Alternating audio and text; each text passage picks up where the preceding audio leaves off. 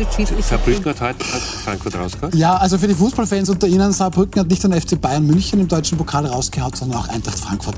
Das wollte Andreas Rudasch wissen. Heute ist aber Nikolotag und wir haben beschlossen, wir diskutieren nicht über den Nicolo und damit herzlich willkommen zu Wild umstritten, worüber wir aber sehr wohl sprechen. Wir sprechen über Bundeskanzler Karl Nehammer, der ist auf den Tag genau seit zwei Jahren im Amt. Sehr umstritten ist René Benko, das eine Siegner, die da weiter vor sich hin bröckelt und ganz konkret umstritten die zahlreichen Verbindungen in die Politik. Und umstritten auch der bayerische Ministerpräsident Markus Söder. Er möchte nämlich in Bayern das Gendern verbieten lassen. Das besprechen wir mit Eva Linsinger. Sie sind Innenpolitikjournalistin des Jahres. Noch, sagen Sie, weil da kommt jetzt bald die nächste Wahl.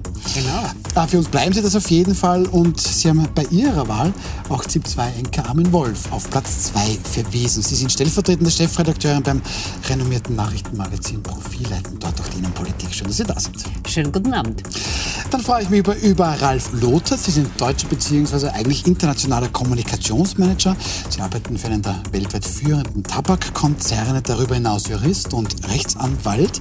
Und auch spannend, nach der deutschen Wiedervereinigung haben Sie ehemalige staatliche DDR-Unternehmen in die neue Zeit quasi mit überführt. Schön, dass Sie da sind. Danke, schönen Abend. Und auch über Sie freue ich mich sehr besonders, Herr Rudasch, Andreas Rudasch, interessierter Fußballfan. Sie sind ja noch Vizepräsident des FK Austria Wien. Nein, nein, nicht mehr. Nicht, Nicht mehr. mehr, Aber noch immer violett. Das auf jeden Das schon. Und auf jeden Fall auch sehr erfolgreicher Medienmanager. Sie waren ORF-Generalsekretär, Sie waren in der Geschäftsführung der deutschen Watz-Gruppe, sind aktuell im Vorstand der RTL Group und politisch waren Sie bei der SPÖ, seinerzeit Bundesgeschäftsführer und ein Spin-Doktor von Bundeskanzler Viktor Klima. Schön, dass Sie da sind. Dann starten wir los am 6. Dezember 2021. Heute auf den Tag vor zwei Jahren übernimmt der damalige ÖVP-Innenminister Karl Nehammer das Amt des Bundeskanzlers. Sein Vorgänger, erinnern Sie sich, Alexander Schallenberg, der wollte nach zwei Monaten nicht wirklich mehr und wiederum dessen Vorgänger Sebastian Kurz, ja, der konnte nicht mehr. Herr Lothar, die Zeit damals war durchaus schwierig, nicht nur für die ÖVP, aber für die halt auch ganz besonders. Der Start war dann sehr, sehr holprig. Wie schauen Sie zurück auf diese zwei Jahre, Karl Nehammer? Naja, einen ähm, Rückblick zu geben nach nur zwei Jahren. Also ich habe so ein Unternehmen, das 240 Jahre Tradition hat, ist ein bisschen schwierig. Aber ich glaube, ähm, im Grundsätzlichen her, dass er seine Arbeit ganz ordentlich gemacht hat in, in der Krise. Immer zu schauen, äh, dass es wirklich eine Krisensituation war. Er war ja der fünfte Bundeskanzler seit 2019 glaube ich, wenn ich richtig rechne, 2005 oder 6. Ähm, er ist in eine Koalition gekommen, die er sich nicht ausgesucht hat. Ich glaube, es ist sicherlich auch nicht richtig, dass, dass sich die zwei Sachen der besten Welten dort getroffen haben. Und dafür ist eigentlich in diesen zwei Jahren einiges, glaube ich, ganz gut geglückt. Wenn man sich anschaut, was untergeht, der Finanzausgleich zum Beispiel, die Frage der kalten Progression, die ökologische Steuer, die Frage des Verteidigungshaushalts. Ich glaube, da ist einiges gut gelaufen. Äh, es gab sicherlich einige sprachliche Hoppalas, die man nicht tun sollte. Aber ich glaube, ähm, da ist auch vieles aus dem Zusammenhang genommen worden und es ist in Österreich, glaube ich, leider so, dass es dann sofort durch alle Tabloids gezogen wird. Das ist aber etwas, das Bundeskanzler Karl Nehammer auch selbst beklagt hat, zum Beispiel in diesem Burger-Video. Ich komme da mit Argumenten oft gar nicht durch. Dann gibt es auch immer den Vorwurf an uns, an die Medien. Karl Nehammer wird da ein bisschen runtergeschrieben. Frau Linsinger, Teilen Sie diese Meinung?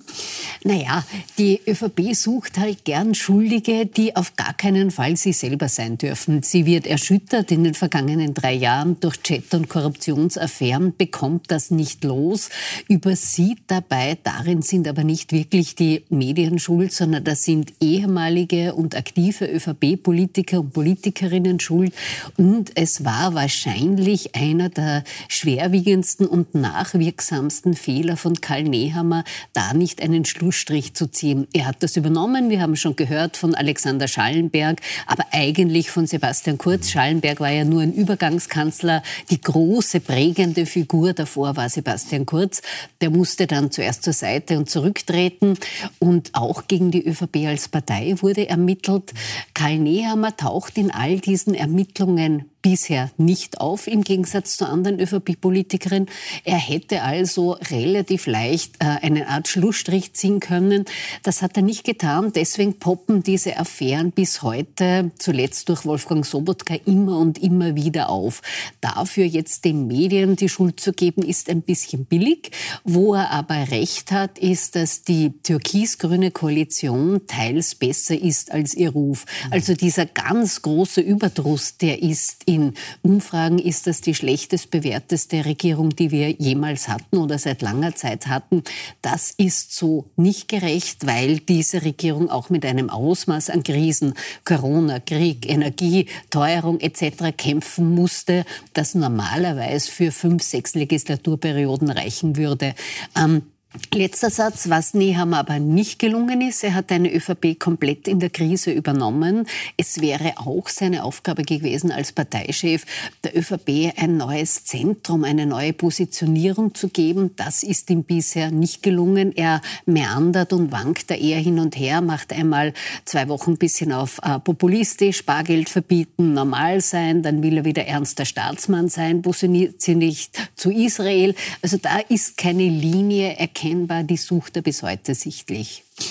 Herr Rutasch, Zahlen sind belastbar und das ist natürlich schon etwas, das auch Frau Linsing angesprochen hat. Da war halt Sebastian Kurz, der Gott sei bei uns. Und wenn wir das auf Umfragen zum Beispiel schauen, also eine Verlaufsumfrage, ähm, da ist dann quasi die fiktive Frage, also könnte man eine Bundeskanzlerin, einen Kanzler direkt wählen?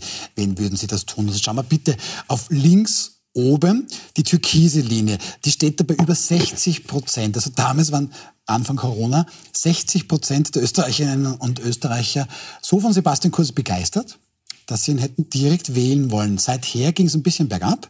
Ähm, dann, wo hier der erste Knick ist, nach diesem Knick übernimmt dann relativ bald schon Karl Nehammer, geht es ein bisschen bergauf und ja, ist dann so in dieser Seitbewegung. Herr Ruders, kann man dann sagen, da kann ich halt auch nichts gewinnen nach diesem Superstrahlemann Sebastian Kurz? Das muss mir mal einer besser nachmachen? Also ich, ich würde es wieder gern aufs Grundsätzliche Gerne. legen. Und ich möchte ein bisschen anschließen bei dir. Äh, wenn man sich erfolgreiche Wahlkämpfer von etablierten Parteien anschaut, haben die immer als Grundlage, wenn man Tony Blair nimmt oder Gerhard Schröder oder Bill Clinton, haben die immer einen zentralen Satz zu Beginn ihres Wahlkampfes gesagt, nämlich Change Party. Weil in, bei etablierten Parteien muss man feststellen, dass die, die Mehrheit der Wähler Parteien, etablierte Parteien massiv ablehnen, weil sie das Gefühl haben, diese etablierten Parteien interessieren sich nur für sich selber.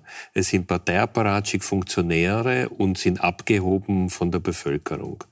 Das heißt, sie erwarten sich von einem erfolgreichen Politiker, dass er nicht sozusagen alles, was die Partei will, umsetzt oder alles, was die Partei macht und auch Gutes oder Schlechtes verteidigt, sondern dass er die Partei verändert. Das ist eine ganz wesentliche Voraussetzung und ist ein bisschen zu dem generell gesagt, was du gesagt hast. Die zweite Geschichte, und das ist auch ganz, ganz entscheidend. Es gibt auch einen sehr, sehr guten Spruch, den man, den man, den man sozusagen politisch auch auf die Jetztzeit umlegen kann. Ist man ein Politiker, der sagt, dort sieht mein Volk, ich muss ihm nach, ich bin sein Führer, oder ist man ein Politiker, der wirklich führt, ein Leader ist, der versucht sozusagen über den Tellerrand zu schauen. Und gerade in wirtschaftlich schwierigen Situationen, gerade in Krisen, muss es jemanden geben, dem man, dem man vertrauen kann. Der, der, der ein, ein, ein Ziel vor Augen sagen kann und der sich nicht auf, auf sozusagen auf dieses tägliche Niveau begibt. Noch dazu, wo es gerade in Europa immense strukturelle Probleme gibt, wo, wo Europa hinter Asien und hinter Amerika nachhinkt. In der gesamten Technologie, in der gesamten Forschung. Ja, da habe ich doch die Vision gehört, Bildung. der Verbrennermotor Österreich ist ein Autoland. Noch einmal, ich gehe nicht, auf, so, ich gehe nicht auf, das, auf die Tagespolitik, sondern worum es mir geht, ist, man, man wird, also das ist auch ein sehr, sehr wichtiger, ein wichtiger Spruch von Bill Clinton, ein Politiker wird nur dann gewählt, wenn er mehr will als als zu sein. Mhm. Das ist ganz entscheidend. Aber darf ich das gleich, gleich annehmen? Herr Lothar, Jetzt überlege ich mir das. Sebastian Kurz hat ja diese Partei in relativ kurzer Zeit ja doch sehr umgestaltet. Und das ist doch dann aber auch nicht möglich. Der, der eine macht es von schwarz auf türkis, dann kommt Karl Nehammer notgedrungen und sagt, gut, das mache ich jetzt türkis mit einem Strich. Ähm, Wäre das überhaupt noch gegangen? Verlangt man das fast zu viel von Karl Nehammer? Also ich glaube als erstes, dass sich die, wenn ich es von außen betrachte, die Partei nicht so viel verändert hat, auch von Sebastian Kurz zu, zu ÖVP oder zurück. Da wurde, glaube ich, viel mehr interpretiert. Vielleicht das war es ja der Farben-Change, weil die Kernpunkte sind an sich schon da. Ich möchte aber auch kurz deshalb äh, eingehen, was Sie gesagt haben, weil das sich ein bisschen widerspricht. Change ja, aber Change nur damit man gewählt wird, ist halt der falsche Weg.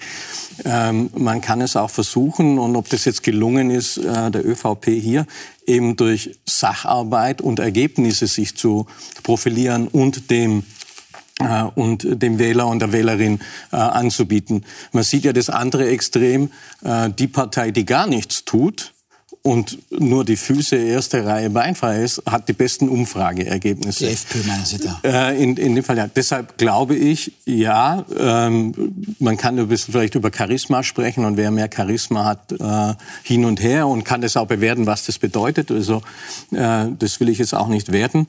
Aber ich glaube, die, die Grundpartei, so sehe ich es von außen, natürlich war da ein bisschen vielleicht türkis über schwarz, aber die Grundwerte der ÖVP sind, sind an sich da. Ich glaube eher, dass das Problem liegt, dass ähm, wenn ich andere Koalitionen habe, man sieht es auch in Deutschland etc., dass ich auch mein Parteiprofil eher zeigen kann als Abgrenzung zu meinem Bundeskanzleramt. Hier diese zwei Welten, die überhaupt nicht zueinander passen, führen zu einem Limbo, in dem man steckt, was mache ich denn? Weil die Kompromisse, die zum Teil gefunden wurden, sind sicherlich keine ÖVP-Linie. Mhm. Aber Frau Linsinger, man bemüht hat man sich ja und, und ich will jetzt nicht dieses Burger-Video be, bemühen, aber da hat schon Bundeskanzler Karl Nehammer vielleicht auch gar nicht Unrecht gehabt. Ich habe so viele Argumente gemacht und das haben wir gemacht und den haben wir unterstützt und, und die Kaufkraft haben wir erhalten. Das hört man immer wieder von der ÖVP und wir sind ja viel besser durch die Krise gekommen als andere Länder. Da wird er aber nicht erhört, wenn die ÖVP bei 22 Prozent steht. Ja, und das hat auch damit zu tun, dass die ÖVP seit Jahren im Superland kollaborativ regiert. Wenn wir uns die Corona-Krise anschauen, da war Österreich immer das suprigste, beste, schnellste, tollste Land. Und die Menschen leben aber in der Realität und merken, das hat nicht gestimmt. Und gerade nach Sebastian Kurz und seiner Showpolitik, wenn wir uns nur kurz bei Corona erinnern, was da angeblich alles passiert ist, Sputnik wird gekauft, die Impfstoffproduktion mit Israel, alles Mögliche, nichts davon hat gestimmt. Das heißt, die Menschen glauben diese Propaganda auch teilweise teils nicht mehr, sondern sehen, Österreich ist einer der Staaten mit der höchsten Teuerung. Das ist Fakt, das merkt man täglich an den Kassen, an den Rechnungen und daher verfängt dieses ähm, diese PR auch nicht mehr. Ich glaube, was einer der Schwachpunkte ist der ÖVP, sie hatte traditionell Wirtschaftskompetenz. Sie war die Partei, die geschaut hat auf einen ausgeglichenen Haushalt, auf Wirtschaftskompetenz. Das wäre jetzt, wo Österreich in einer Rezession ist, bitter notwendig. Diese Wirtschaftskompetenz ist aber großteils verloren gegangen. Die türkise ÖVP hat viel auf die Themen Law and Border, Migration, die angeblich geschlossene Balkanroute gesetzt und relativ vernachlässigt, was sie eigentlich in in der Wirtschaftspolitik will. Das rächt sich jetzt bitter. Man merkt es, dass so Firlefanzforderungen kommen wie Bargeld in die Verfassung schreiben. Das kann ja kein Mensch ernst nehmen. Das nehmen zu Recht auch ÖVP-Wirtschaftsgrößen nicht ernst. Wenn es dann aber darum geht, was will sie eigentlich? Wie soll denn der Standort Österreich gestärkt werden? Was soll da passieren? Wie passt es zusammen, dass die ähm, Gehaltsabschlüsse der Beamten fast bei 10 Prozent liegen, wo selbst der Obmann der industriellen Vereinigung zu Recht sagt, hallo, das wird sich nicht ausgehen zu einem Zeitpunkt, wo die Industrie in der Rezession ist, wo wir seit wirklich vielen Jahren hören, in Österreich sind die Lohnnebenkosten zu hoch, die Kosten auf Arbeit zu hoch. All das würde nach Konzepten rufen und es gibt nicht einmal glaubwürdige Vertreter, Vertreterinnen der ÖVP, die da wirklich Wirtschaftskompetenz symbolisieren würden. Wirtschaftsminister Kocher hat Kompetenz, ist aber teils zu leise. Der Finanzminister ist teils einsam auf weiter Flur. Also das vernachlässigt die ÖVP. Da war viel drinnen. Vielen herzlichen Dank, Herr Rudasch. Sie wollten da, glaube ich, was dazu sagen und haben Sie mir zumindest angezeigt. Also erstens einmal, Change Party ist nicht etwas, um, um Wahlen zu gewinnen, sondern Change Party noch einmal Parteien werden als Bewahrer, als dogmatisch angesehen. Das heißt, die sind nicht offen für Veränderung. Und das ist das wesentliche Problem. Das heißt, die Parteien schauen, dass sie das, was, es, was, was, was diese Parteifunktionäre haben, erhalten bleibt. Und das ist auch eines der großen Probleme in europäischen großen Parteien, dass sie nicht begreifen, dass sie etwas Neues machen müssen. Die, die Zeiten haben sich grundlegend verändert. Wir, sind wir, wir diskutieren über, über AI, über Digitalisierung, über eine veränderte Arbeitswelt. Wir, wir haben eine, eine komplett andere Welt, Weltsituation und wir diskutieren in Europa leider sehr oft über Kleinigkeiten, über Nebensächlichkeiten. Weil diese Parteien nicht über ihre Grenzen hinaus können und weil es keine politischen Leader gibt, die bereit sind, etwas Neues zu machen. Zweites großes Problem ist, ja, nach wie vor, auch das ist wieder ein, ein Satz, der nach wie vor stimmt. It's economy stupid. Das, das heißt, Clinton, glaube ich, ne? So wie ja. Clinton. Das mhm. ist nach wie vor die entscheidende Frage. Mhm. Wem traue ich zu, der die Wirtschaft ja. in Wirklichkeit ja. Äh, in, in, in, Ordnung bringt? Die zweite große Thematik, und da muss man auch, ich habe gesagt, etablierten Parteien. Das heißt, ich nehme die Rechtspopulisten nicht als etablierte Parteien, weil die einen ganz anderen Zugang haben. Das heißt, wenn die etablierten Parteien nicht imstande sind, und das ist nicht nur ein österreichisches Phänomen, wenn die etablierten Parteien nicht konstruktiv etwas zusammen, die Veränderung nicht vorantreiben können, die Lebenssituation der Menschen nicht verändern können, dann gibt es den Protest. Und der Protest ist immer gleich. Aber das da heißt, man ich, kann. Da möchte ich, wenn ich ja. das nämlich zusammenführen darf, ähm, weil die Wirtschaft und dann hat Eva Linsinger gesagt, natürlich die ÖVP ist eigentlich die Wirtschaftskompetenz des Landes oder wurde lange so wahrgenommen. Herr Lothar, sehen Sie dann noch Wirtschaftskompetenz, ähm, weil ich weiß in den letzten Jahren sind die Schulden dann sehr stark gestiegen und irgendwie so die große Vision war jetzt weniger zu sehen. Also darf ich nur ganz kurz antworten. Ich bin mit Ihnen. Ich glaube, das große Problem der Parteien, der Volksparteien ist grundsätzlich, was sich mit denen nimmt, weil es einfach die Ränder nicht mehr klar sichtbar sind. Was ist, wie grenze ich mich ab? Das war früher selbstverständlich. Wenn ich in der Mitte war, dann hat man rechts von mir gibt es nichts mehr oder links von mir ist nichts mehr. Ich glaube, das eher. Zur Wirtschaftskompetenz, ja, ich glaube schon, dass die vorhanden ist. Ich habe vorher ein paar Beispiele gesagt. Ich glaube, äh, wenn ich die ökosoziale Steuerreform, die Abschaffung oder Fastabschaffung der kalten Progression sehe und auch viele Kleinigkeiten, dann ist es durchaus eine Wirtschaftspartei. Ich muss immer sehen, ich weiß ja nicht, wie äh, äh, die Vereinbarungen zwischen den Regierungsparteien aussehen, aber ich würde sagen, wenn die ÖVP allein ihre, ihre Wirtschaftsvorstellungen durchsetzen würde, würde es natürlich anders aussehen. Aber wir sind in einem demokratischen Umfeld. Sie haben eine Regierung mit den Grünen zusammen.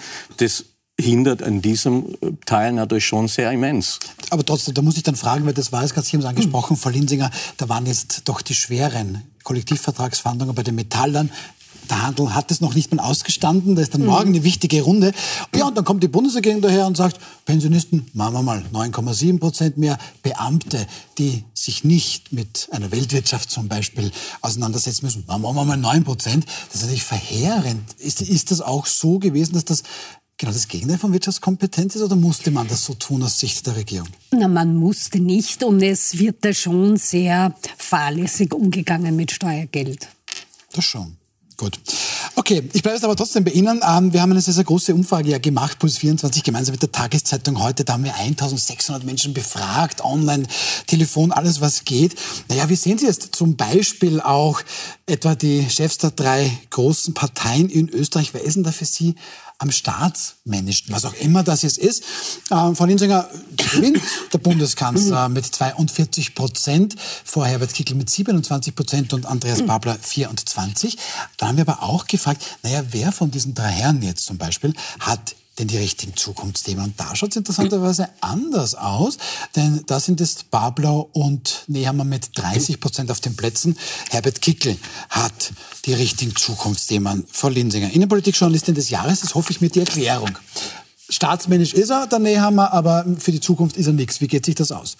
Naja, da zeigt sich schon, dagegen sein ist wahnsinnig leicht. Mhm. Herbert Kickel ist gegen alles, hat für alles eine populistische Lösung, muss es nicht umsetzen. Die Wähler, Wählerinnen vergessen offensichtlich, dass die FPÖ bisher jedes Mal, wenn sie in der Regierung war, hochkant gescheitert ist. Also da diesen Höhenflug kann man nur mit der Vergesslichkeit der Wählerinnen und Wähler erklären. Mhm.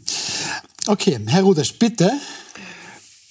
Ich glaube, das ist auch wieder ein genereller Trend, den wir haben. Äh, die Leute in Europa, das ist ja nicht nur die FPÖ, sondern es ist die AfD in Italien, jetzt in, in, in den Niederlanden. Niederlanden ja. Das heißt, es ist offensichtlich eine Tendenz. Das heißt, die Leute sind so dermaßen angefressen über die etablierten Parteien, dass es einen österreichischen Spruch gibt, es kann nur noch besser werden. Und das ist in Wirklichkeit die Antwort, dass man, dass man dort die Zukunft sehen. Es kann so schlecht wie jetzt, kann es nicht mehr werden, es kann nur besser werden. Wenn man den, der soll es besser machen. Auch dieses wilde, ich verändere alles und ich mache alles neu und so weiter, das sind schon Positionen, die, die, die, die da angesprochen werden, auch in Argentinien, ne, die man, der mit der, mit der, mit, mit der Kreissäge daherkommt und so ne? und sagt, ich zerstöre alles und, und einen überwältigenden Sieg äh, davongetragen hat. Das heißt, das heißt, wobei jeder weiß, dass das, das kann nicht funktionieren und es wird sogar eher nach hinten gehen. Aber, aber diese, diese Frustration, diese etab gegen etablierten Parteien äußern sich dann in solchen Umfragen. Aber Herr Lothar, das ist oft dann auch eine Geschichte, dass man dann hört, naja, es ist natürlich viel einfacher für die Populisten, da jetzt sehr destruktiv aufzutreten. Und das ist die einzige Erklärung, dass dann ich jetzt auch etwas ÖVP sagt, naja, FPÖ ist halt destruktiv, die hat's halt leichter, die steht halt draußen am Spielfeld und das ist die einzige Erklärung, warum die vor mir liegen. Nein, nein, ich glaube, ähm, ich bin mit der Frau Linzinger hier absolut d'accord. Sie versuchen, auf Themen zu springen und einfache Antworten zu geben. Und wenn ich als Regierungspartei... Ja, Karl Nehammer nicht, wenn er sagt, er nein, schreibt nein, die Bargeld in die Verfassung? Nein, das ist ja ein Thema vielleicht von vielem und da kann man ja drüber streiten. Aber die Regierung, wenn Sie sehen, was die abarbeitet, das sind ja eine Riesenmenge. Und es ist dann äh, viele komplexe Themen, die Sie nicht in einem Satz erklären können. Mhm. Und sobald Sie anfangen, die Aufmerksamkeitsspanne ist nach 10 Sekunden bis 30 Sekunden leider erledigt. Und da kann ich sehr gut als Opposition einfach draufspringen und so sagen, Geld für alle oder Erbschaftssteuer und das alles wird geregelt oder I don't know whatever. Das ist einfach einfacher. Es ist komplizierter geworden, das zu erklären, wo ich glaube, man daran arbeiten muss. Man muss die Dinge mehr erklären. Das ist aufreibend, das ist frustrierend, aber anders wird es nicht funktionieren. Okay, dann lassen wir das mal so stehen, freuen uns auf ein spannendes Wahljahr 2024 und wechseln das Thema. René Benker, der muss sich da heute wohl weniger Gedanken über den Nicolo machen. Zumindest in diesem Jahr kommt zu ihm, wenn überhaupt, wohl nur der Krampus. Da gibt's eine schlechte Nachricht nach der anderen für seine Siegner. Heute zum Beispiel aktuell melden zwei weitere Siegnertöchter in Deutschland Insolvenz an. In der Kritik stehen da vor allem auch die insbesondere in Österreich hervorragenden Verbindungen in die Politik. Herr Rudasch, äh, da stehen nämlich ganz konkret zwei große Namen, Ex-Bundeskanzler Sebastian Kurz, ÖVP, Ex-Bundeskanzler ähm, Alfred Gusenbauer, SPÖ. Tatsächlich haben die beiden nach der Politik relativ schnell begonnen, René Benko zu beraten und haben da auch durchaus gut kassiert. Ist die Kritik da jetzt berechtigt an den beiden Herren? Darf ich wieder sozusagen ja, aus, ja. darf ich wieder ausweichen, Wer sich um, mich, um mich nicht auf diese konkrete Situation eingehen?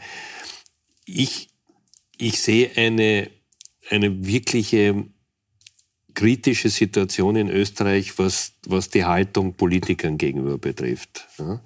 Also, in, also es gibt in, in Amerika oder in England werden Politiker nicht gut bezahlt, unter anderem deshalb, weil sie dann nachher sehr gut bezahlte Positionen bekommen. Das heißt, ein, ein, ein Politiker geht gern, also ein, ein Manager geht gern in die Politik, weil Public Service etwas Wichtiges ist, das verdient er ein bisschen weniger, weil er dann nachher wirklich sich über mehrere Angebote aus, in Top-Positionen mit, mit Millionen Gehalt entwickeln kann. Auch in England, in Frankreich etc. Nur in Österreich schauen wir, dass wir die, die, Politiker schlecht bezahlen, auch ihnen keine, keine Pensionen geben, ihnen keine Absicherung geben und wenn sie dann nach der Politik ausscheiden und dann in irgendeine Wirtschaftsfunktion gehen, dann ist das auch nicht in Ordnung. Das heißt, jemand, der in, der, der in Österreich in die Politik geht, ist wie ein Paria, wie ein Rehkitz, das von einem Menschen angegriffen wird. Und von, und von der Mutter nie, verstoßen wird. Und quasi, wird er von der Mutter mhm. verstoßen wird, der kann sie in Wirklichkeit nur mehr verbrennen. Und da muss es auch eine andere Haltung geben. Jetzt wirklich unabhängig von, mhm. von, von, diesen, von diesen Fällen, wobei mir schon eines aufpassen muss, wenn, wenn ich eine eine, eine, es ist schon ein Unterschied, ob ich sozusagen ein, ein, wirklich eine Leistung gebracht habe und dafür ein, ein, ein, Geld bekommen habe, ist das okay. Wenn die Leistung darin besteht, dass ich gesorgt habe, dass es öffentliche Förderungen gibt, muss man ein bisschen aufpassen, dann ist es sozusagen moralisch zumindest bedenklich. Mhm. Aber, Aber das ist eine, eine, ja, allgemeine, ja, eine ja. allgemeine Einschätzung. Sie sind auch einverstanden, dass wir eigentlich unsere Politikerinnen und Politiker mies behandeln. Wir bezahlen sie schlecht, sie bekommen keine äh, Pension und dürfen dann einfach nicht danach arbeiten. Sie, sie bekommen wollen. natürlich eine Pension, sie bekommen nur nicht mehr diese völlig überhöhten Politikerpensionen, die sie vorher bekommen haben. Sie bekommen wie wir alle anderen eine normale ASVG-Pension. Ich glaube aber vor allem, Politiker behandeln sich selber schlecht. Ich habe jetzt ähm, die genaue Zahl nicht im Kopf, aber kein Berufsstand hat sich selbst derart viele Nullrunden verordnet, wie die Politik das selbst macht. Sie sagen immer, oh, ich fliege ja nur Economy, was lächerlich ist. Ein Regierungsmitglied, das irgendwo hinfliegt, um zu verhandeln, soll dort ausgeschlafen sein, auch nicht im zerknitterten Anzug oder Kostüm auftreten. Also ich finde, diese übertriebenen Hang zur Bescheidenheit, den die Politik selbst vor sich herträgt, fast schon fatal. Das ist die eine Seite. Und dann kommt aber die andere Seite. Auch durch diese Korruptionsaffären, durch die Chats, durch die Ermittlungen gibt es jetzt seit Jahren einen Verdacht, nämlich Reiche können es sich richten, werden anders behandelt als normale, unter sieben Anführungszeichen, weil das normal nicht mag, Bürgerinnen und Bürger. Wir kennen alle die berühmten Chatnachrichten. Ähm, diese Bilder, wenn Ex-Regierungschef wie Sebastian Kurz, wie Alfred Gusenbauer zuerst mit äh, René Benko posieren, auf Veranstaltungen anstoßen, äh, wenn die Politik Politik solche Firmen wie Signa hofiert und danach noch gute Geschäfte macht, wenn der Verdacht zumindest im Raum steht, dass man vorher als, das sind ja beides Regierungschefs gewesen, ähm, vielleicht auch Regelungen mitbeschlossen hat. Wir kennen das, für Benko wurde angeblich extra an einem Tag ein Gerät aufgesperrt, um etwas zu ja, erledigen. Also ganz konkret, ganz konkret, wir haben uns das rausgesucht, da wurde, das war die Kika-Leiner, Pleit, und da ging es dann um dieses Objekt der Marilferstraße, da wurde dann der Zustand, äh, genau, der Leiter des zuständigen Grundbuchamtes aus dem Weihnachtsurlaub zurückbeordert, damit er das alles unter Dach und Fach machen kann. Hat ein Geschmäckle, das schon, ne? Natürlich, und dann hat das ein Geschmäckle, wenn da weiterhin solche äh, ehemaligen PolitikerInnen auf der Payroll stehen. Daher wird zu Recht über eine Art Abkühlphase diskutiert. Mir erscheint es nur schwierig, es umzusetzen. In der EU-Kommission hat man eine Regelung gefunden. Und letzter Satz, das gibt es nicht nur in Österreich. Also gerade Sie als Deutscher kennen ja die Diskussion über Gerhard Schröder zur Genüge. Und da ist natürlich die Frage, was dürfen ehemalige PolitikerInnen, was sollen sie dürfen? Äh, ja, äh, es melden sich gleich beide zu Wort. Herr Ruders, Herr Ruders nur, nur ganz kurz, jetzt muss man auch dazu sagen, ein ehemaliger Bundeskanzler in Deutschland hat ein Büro, hat, hat, hat eine Gehaltsvorzahlung. Also dort kann ich mir ohne weiteres vorstellen und sagen, bitteschön, Gehaltsvorzahlung gibt es in Österreich auch. Ja, sechs Monate und nur, nur das, ist, das ist kein Vergleich zu Deutschland. Also dort hat er zwei Mitarbeiter und hat, und hat ein Gehalt, hat einen Dienstwagen. Und, und in Österreich kriegt er sechs Monate. Und muss mit der BIM fahren.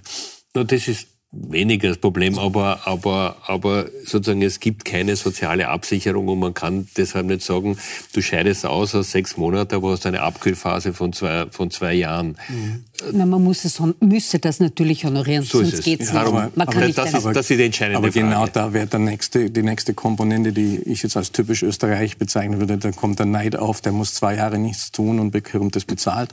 Danach gibt es dann aber in Österreich, wenn ich, wenn ich Ihnen da helfen darf, dann die Kritik, der hat zwei Jahre nichts mehr gemacht. Ja, genau. Sagst das, ja. Nein, ich, ja. ich, bin ja mit, der, mit Ihnen. Äh, ich würde mal ein bisschen unterstreichen wollen, was Sie gesagt haben. Das ist typisch österreichisch. An sich wollen wir auf der einen Seite kompetente Leute in der Politik haben. Experten aus der Wirtschaft.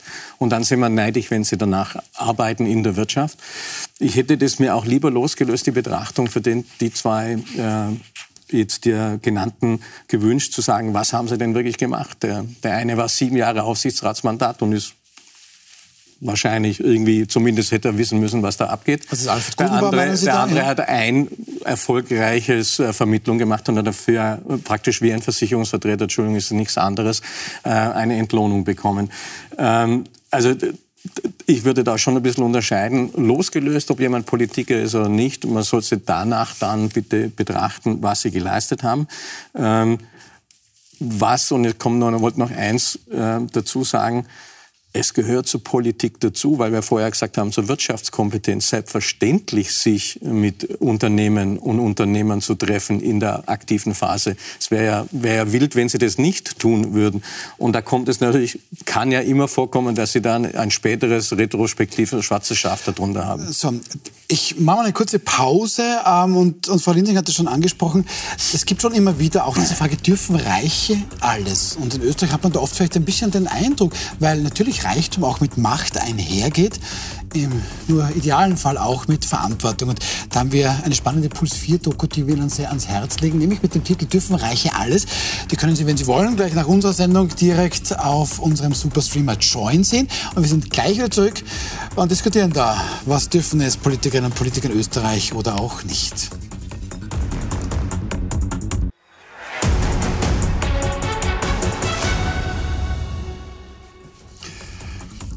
Willkommen zurück bei Wild umstritten. Wir sprechen über die Verstrickungen von René Benko, seiner Signer, in die österreichische Politik und haben ein bisschen überlegt, ja, Cooling-Off-Phase oder auch nicht.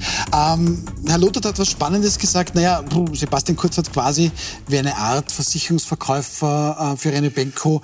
Ähm, er hat eine Provision gekriegt. Eine so Provision bekommen, ja, wie ein genau. Versicherungsverkäufer.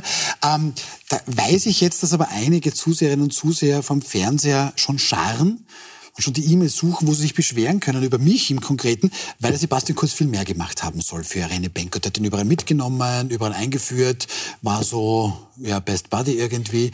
Äh, wie ordnen Sie das ein, was womöglich hier im Verdacht steht, dass da das vielleicht zu eng wurde zwischen René Benko und Sebastian Kurz? Und umgekehrt. Also es war ja auch René Benko gern gesehener Gast auf den mhm. Veranstaltungen von Sebastian Kurz, als er noch Kanzler oder ähm, quasi Kanzler im, ins B war. Äh, und ja, diese Verbindung gibt es und ich glaube, das sollte auch hinterfragt werden. Mhm. Wie konnte dieses ganze Imperium ähm, so lange bestehen? Jetzt kracht es ja quasi mit jedem Tag schneller zusammen. Eine Firma nach der anderen muss Pleite anmelden.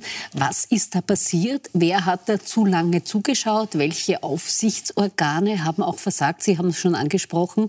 Ähm, auch der Aufsichtsrat ist ja nicht nur ein bezahlter Job, sondern sondern auch durchaus mit Verantwortung verbunden.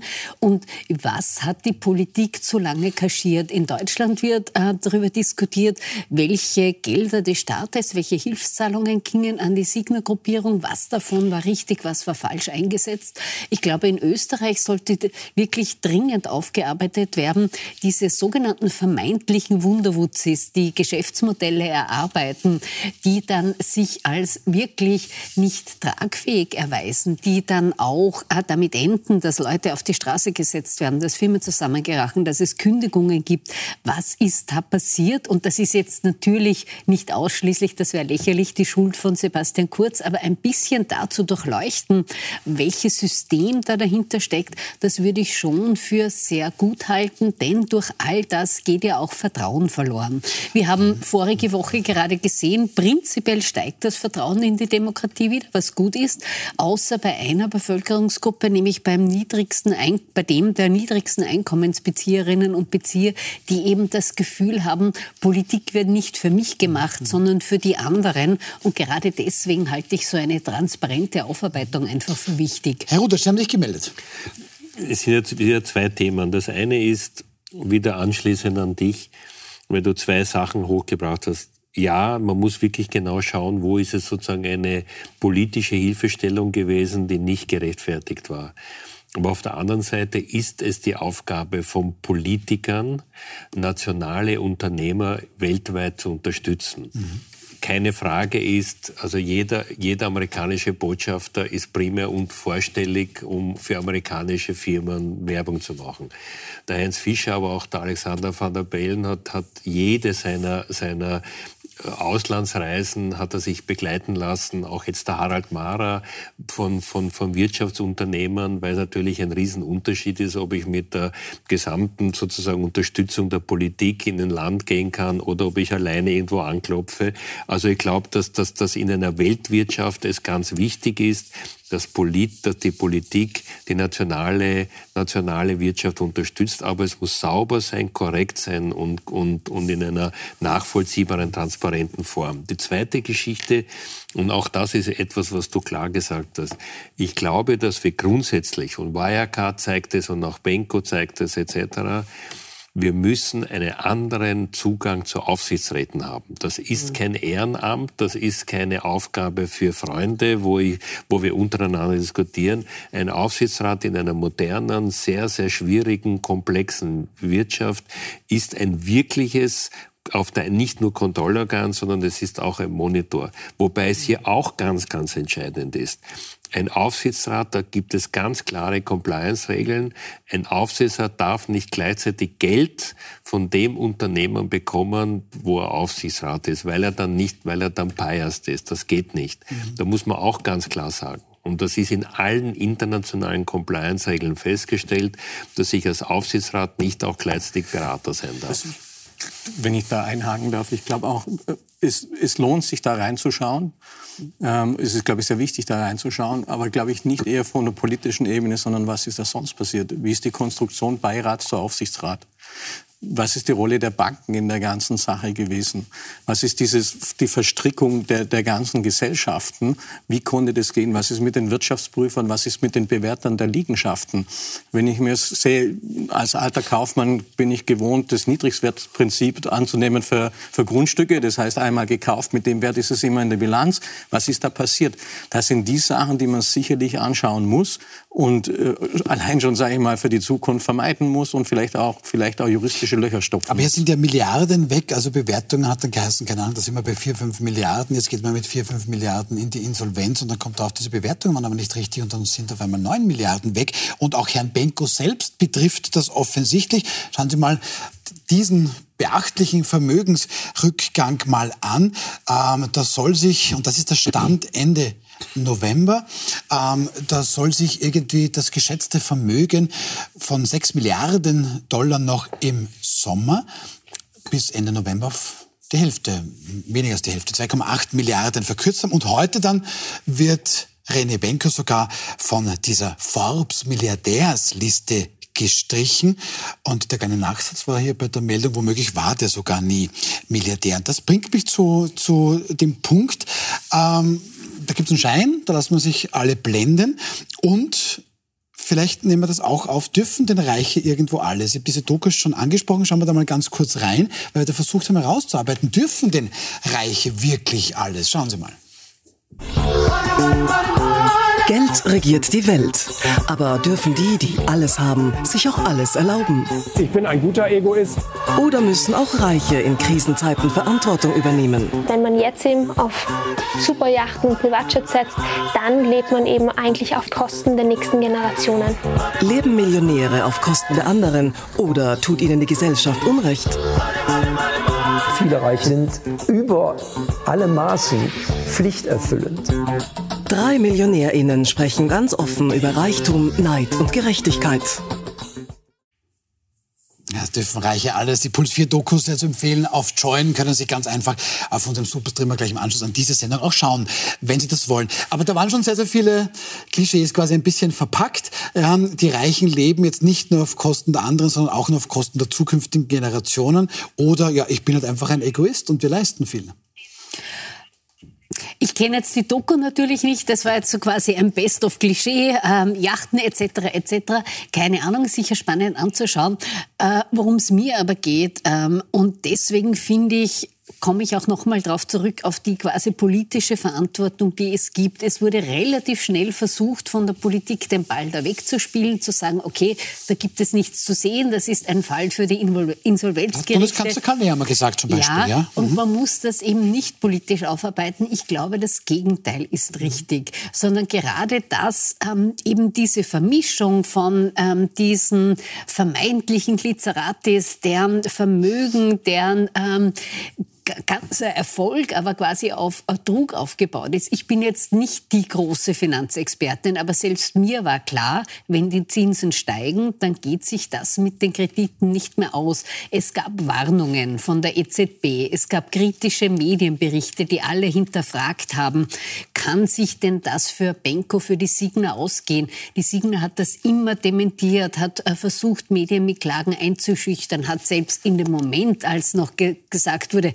hm, das Bankeninvolvement, das könnte schon langsam ein wenig kritisch werden, alles hinausgezögert und verzögert. Und ich glaube, das gehört natürlich aufgearbeitet und da gehört auch hinterfragt, was steht da dahinter. Ich gebe Ihnen recht, natürlich ist es die Aufgabe auch der Politik, Wirtschaft zu stützen. Wir können nicht auf der einen Seite verlangen, Wirtschaftskompetenz von der Politik und dann sagen, sie muss aber von Unternehmen die Finger weglassen. Aber man muss hinterfragen, Kaufhausketten, ist das jetzt irgendwie ein Geschäftsmodell, das man hinterfragen muss oder soll man eher auf Zukunftstechnologien setzen und sind alle diese Geschäfte quasi mit, ist es da bei allen mit rechten Dingen zugegangen. Also das wird auf jeden Fall noch ein, ein spannendes Thema, denke ich, werden. Und ich weiß jetzt nicht, wie spannend das abschließende Thema ist, aber in das schauen wir jetzt mal auch noch rein. Ich versuche da jetzt, ich versuche da jetzt mein Bayerisch auszupacken, mir und mir und mir gendern nicht unsere Nachbarn in Bayern, die scheinen da den niederösterreichischen Weg gehen zu wollen. Ministerpräsident Markus Söder möchte ähnlich wie Schwarz-Blau in Niederösterreich bei uns gendern in Schulen und der Verwaltung verbieten. Da schreibt Markus Söder etwa auf sozialen Medien, mit uns wird es kein verpflichtendes Gendern geben. Im Gegenteil, wir in Bayern werden Gendern in Schule und Verwaltung untersagen. Frau Linsinger, wie kommentieren Sie das? Ich versuche es jetzt mal höflich. Ähm, von einem bayerischen Ministerpräsidenten, wo jetzt wieder mal am vergangenen Wochenende mit Bassen Erstaunen zur Kenntnis genommen wird, ups, im Winter schneit es. Bayern war damit völlig überfordert. Der Flughafen, Flughafen die Züge, Straßen. Nichts hat funktioniert. Und das größte Problem ist Gendern. Und sage ich, echt jetzt?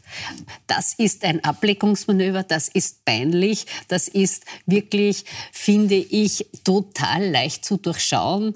Und es wird bei Frauenthemen zwar oft gesagt, gibt es keine anderen Probleme, aber da beim Genderverbot sage ich, echt, das ist das Wichtigste. Ja, da gehen wir das doch gleich weiter. Ralf Lothar, Markus Söder verspricht mir, es wird nicht gegendert, da sage ich, ja, dann ist es doch kein Problem, wenn die Straßen nicht geräumt sind, die Züge nicht fahren und der Münchner Flughafen zugeschneit ist. Also ich, gebe Ihnen recht, es ist sicherlich äh, ein Ablenkungsmanöver für was auch immer. Ich bin mir nicht sicher, ob es von Schnee ist oder weil sie die Schuldenbremse nicht in den Griff kriegen oder keine Ahnung. Es ist auf jeden Fall äh, kein Thema oder ein, ein Non-Thema, muss man dazu sagen. Ähm, und vor allem ist es, und das sehe ich so ein bisschen äh, kontraproduktiv in der ganzen Sache. Ähm, jeder gewöhnt sich langsam an das Gendern. Es wird eine Selbst, also wir benutzen es ganz normal, äh, weil es ganz klar ist, dass Sprache schafft eine inklusive Realität ich kann verstehen, dass, und deshalb nimmt er das als Ablenkungsthema auch, dass an den Stammtischen natürlich darüber gelästert wird ohne Ende, wenn man also so extreme Gebote kriegt mit, keine Ahnung, Binnen-I, Mixklos etc. oder man kann keinen Text mehr lesen. Äh, aber dann ein Verbot dazu zu machen, ist sicherlich nicht der richtige Weg, auch für das Thema nicht. Das muss man ganz klar sagen. Ja gut, warum packt das denn aus? Also Markus Söder ist ja nicht ganz unerfolgreich politisch. Warum packt er das denn aus? Das ist relativ einfach zu sagen. Ich glaube, Jetzt, jetzt zuerst einmal muss man sagen, natürlich ist das ein ganz wichtiges Thema und wir brauchen nicht darüber, darüber zu streiten. Wir sind eine männerorientierte Gesellschaft und die Sprache hat das auch noch verfestigt. Und um diese männerorientierte Gesellschaft äh, aufzubrechen, muss sich auch die Sprache ändern. Braucht man nicht zu diskutieren. Ja? Es, ist, es ist früher was der Staatsanwalt und, und, und der Arzt und so weiter. Ja, wir müssen es ja nicht diskutieren, aber der Herr Söder will ja, es diskutieren. Aber, aber diesen Grund ist es, glaube ich, ein ganz entscheidender Punkt. Gleichzeitig passieren zwei Entwicklungen, auf die wir aufpassen müssen. Wenn dadurch, dass es ja nicht nur sozusagen Mann und Frau in dieser ganzen Gender-Diskussion gibt, sondern immer mehr und mehr, muss man aufpassen, dass sozusagen die Mehrheit dann nicht mehr mitkommt und sich in den Hintergrund gedrängt fühlt. Ja? Und da muss man aufpassen, da muss man wirklich sich überlegen, Aber wie erklärt man das? Wie meinen Sie Hintergrund gedrängt? Na, ich glaube, dass viele Menschen jetzt mit diesen ganzen verschiedenen Geschlechtern und auch die, mit der Diskussion, dass man jetzt in Deutschland an einem Tag ist mein Mann und am nächsten Tag fühlt man sich als Frau und geht dann in eine Frauensauna und so weiter, dass das beginnt, in eine Situation zu kommen, wo viele Menschen nicht mehr mitkommen können und, und sich in den Hintergrund gedrängt fühlen. Also da, da sehe ich schon eine, eine Situation, in der man aufpassen muss. Und das Zweite, wo ich auch bitte, sozusagen sich zu überlegen, wir kommen in eine, in eine politische Diskussion, wo es nicht mehr um den Inhalt einer der, der Diskussion kommt, sondern nur mehr um die Form. Das habe ich, habe ich jetzt auch richtig ausgedrückt, habe ich den letzten Political Correctness Entwicklung wahrgenommen und habe mich da auch richtig ausgedrückt. Auch da gibt es jetzt eine Entwicklung, sozusagen, wo man auf den Universitäten Leute ablehnt, weil sie irgendetwas nicht korrekt äh, sozusagen ausformuliert haben. Also da glaube ich, dass wir in eine auf der einen Seite schauen müssen, dass gerade die, die, die Gleichberechtigung vor allem von, von Frauen und Mann wirklich Na, Bleiben wir da mal kurz, Frau Lindinger, das sind ja zwei Punkte. Das eine ist, das ist ein wichtiges Thema, aber es hat vielen Menschen zu viel, die vielleicht gar nicht mehr wissen, wie verhalte ich mich richtig. richtig. Das betrifft offensichtlich aber Politikerinnen und Politiker dann auch. Justus, lieber, lieber nichts Falsches sagen. Wie, wie, wie nehmen Sie diese Argumente an?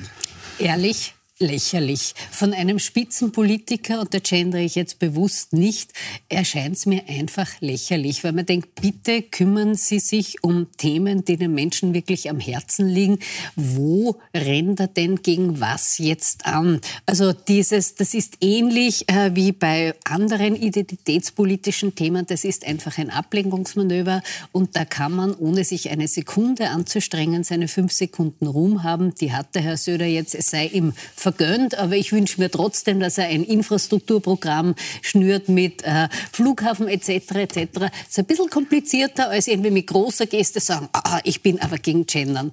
Das Zweite ist, wir müssen uns schon auch die Realität anschauen. Wenn wir sehen, wie viele Führungspositionen in Österreich in Männerhand sind, wir könnten jetzt lange über die Statistiken reden. Ich glaube aber, da renne ich eh offene Türen ein. 100%. Schauen wir nur diesen Tisch an, da sitzen, und so geht es mir sehr oft, drei Männer, eine Frau, dann habe ich das Gefühl von übertriebener Bevorzugung von Frauen kann wirklich keine Rede sein. Es kann auch nicht von ja. übertriebenem Gendern die Rede sein.